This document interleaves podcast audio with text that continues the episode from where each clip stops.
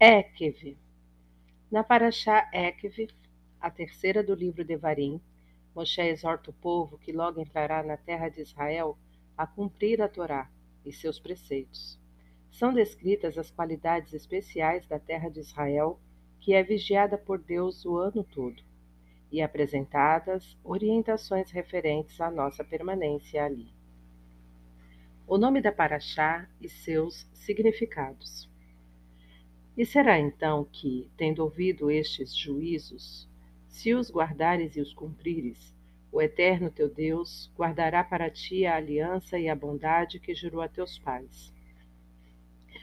A Paraxá começa com as palavras Verraiá Ekev, Tishmeum, que significam, e será então que, tendo ouvido. É sabido que a linguagem da Torá é precisa. Para cada palavra é empregada por determinada razão e com o intuito de transmitir uma mensagem. Assim ocorre com o nome desta paraxá, que aparece logo em seu início, Virayá Ekev.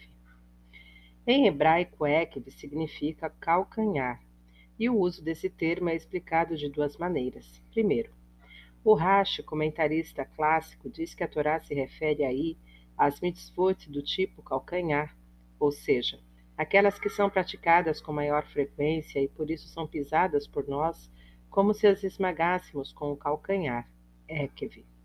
Se guardarmos bem essas mitzvot, Deus guardará a aliança que jurou aos nossos patriarcas.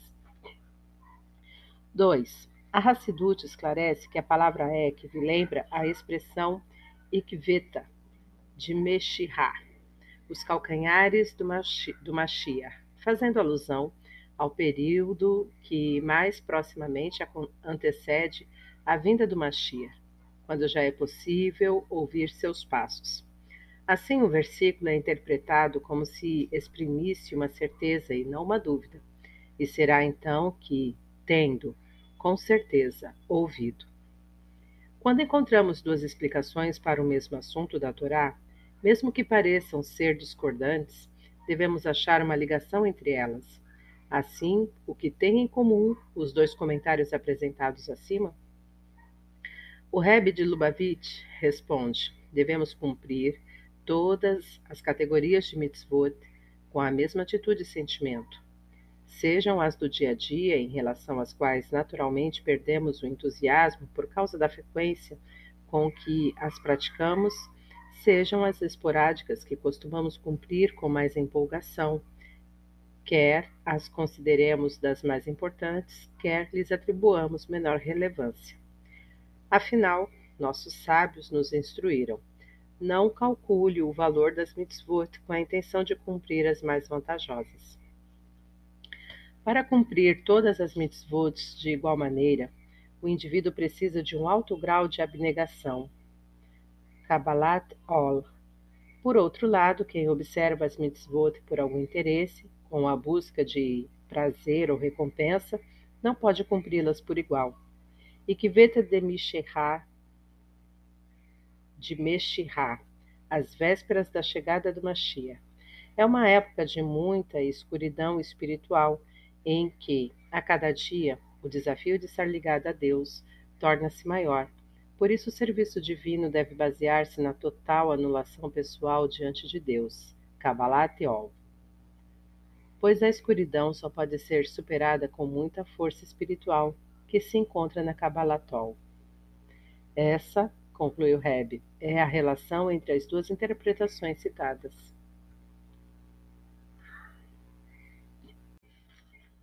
A fonte de nosso sustento. E te afligiu, fez-te padecer fome e te fez comer o maná que não conhecias e que teus pais não conheceram, para fazer-te saber que não só de pão vive o homem, senão de tudo que sai da boca do Eterno. Disso vive o homem. O Talmud afirma que o sustento anual da pessoa é determinado entre os dias de Rosh Hashanah e Yom Kippur o valor total de sua renda e lucro é pré-definido por Deus nesse período. Apesar disso, é necessário que o indivíduo faça sua parte e prepare um recipiente que possa conter a bênção divina. Frequentemente vemos que uma pessoa se dedica a várias atividades e justamente as que aparentavam ser mais seguras fracassam, enquanto aquelas nas quais ninguém acreditava têm muito êxito. O Maguide de Dubno expressa melhor essa ideia por meio da seguinte parábola. Um pobre chegou a uma aldeia onde moravam duas famílias judias, uma de frente para a outra. Uma das famílias ela era calorosa e recebia visitas com carinho e entusiasmo.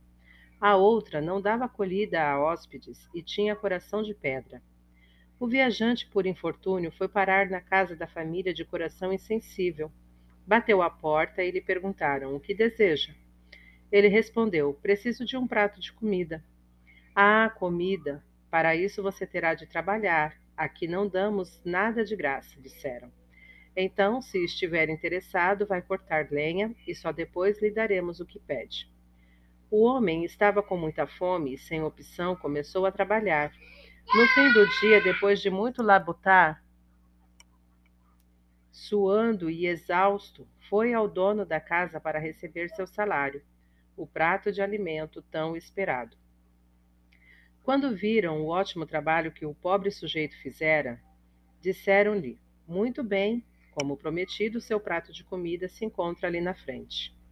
O viajante agradeceu e, feliz da vida, dirigiu-se à casa situado do outro lado da rua.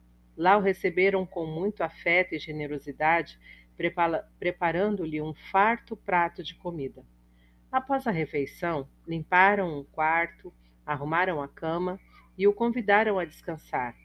Repousado, o homem levantou-se depois de algum tempo, agradeceu, e pôs-se a caminho. Um dia, sentado com os amigos, relatou todos esses acontecimentos, elogiando o dono da casa que o fizera trabalhar e lhe dera excelente hospedagem após o serviço. Seus companheiros estranharam, afinal, todos sabiam que naquela aldeia uma família era hospitaleira e a outra não. Disseram-lhe: Você foi enganado, trabalhou à toa e se esforçou inutilmente. Se tivesse ido direto à segunda casa, receberia tudo sem trabalhar.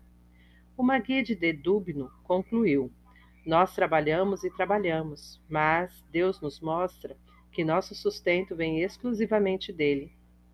O homem deve apenas fazer um pequeno esforço para receber a bênção divina.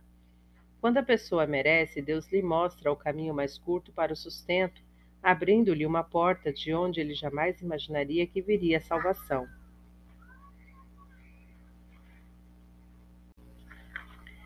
Era uma vez um depósito precioso. O grande Rabã, Yohanan ben Zakkai, guardava luto pelo falecimento de seu querido filho, um tzadik, que morrera jovem. Vendo a tristeza do mestre, seus alunos tentavam consolá-lo. O rabi Eliezer entrou e disse-lhe: Adão, o primeiro homem, também perdeu um filho, mas ele se consolou. O Rabã Yohanan respondeu: Como se não bastasse o meu sofrimento, Agora você me lembrou da tristeza de Adão. Veio Rabi Yehoshua e mencionou algo parecido. Jó tinha filhos e filhas, e todos morreram no mesmo dia. Ainda assim, ele se consolou. Mais uma vez, o Rabã Yohanan rejeitou o conforto, observando: Como se não bastasse o meu sofrimento, agora você me fez recordar a tristeza de Jó. O Rabi Yossi, em seguida, argumentou: os dois filhos mais velhos de Aharon faleceram no mesmo dia, porém ele se consolou. O mestre retorquiu: Como se não bastasse o meu sofrimento, agora você me trouxe à memória a tristeza de Aharon e não se deixou confortar. O Rabi Shimon também tentou aliviar a dor do mestre, dizendo: O rei Davi consolou-se após o falecimento de seu filho. O Rabã Yohanan respondeu: Como se não bastasse, o meu sofrimento, agora você me relembrou a tristeza do rei Davi.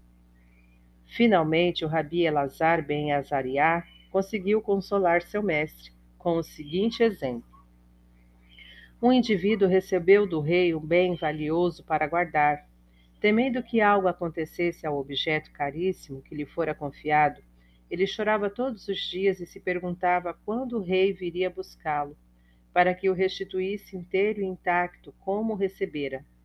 Mestre, o Senhor tinha um filho sábio e erudito, um verdadeiro justo, que se foi deste mundo ileso, sem cometer nenhum pecado.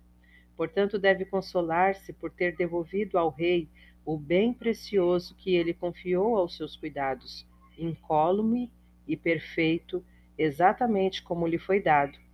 Ao ouvir essas palavras, o Rabã Yohanan disse ao discípulo: Rabi Elazar, meu filho, você me consolou.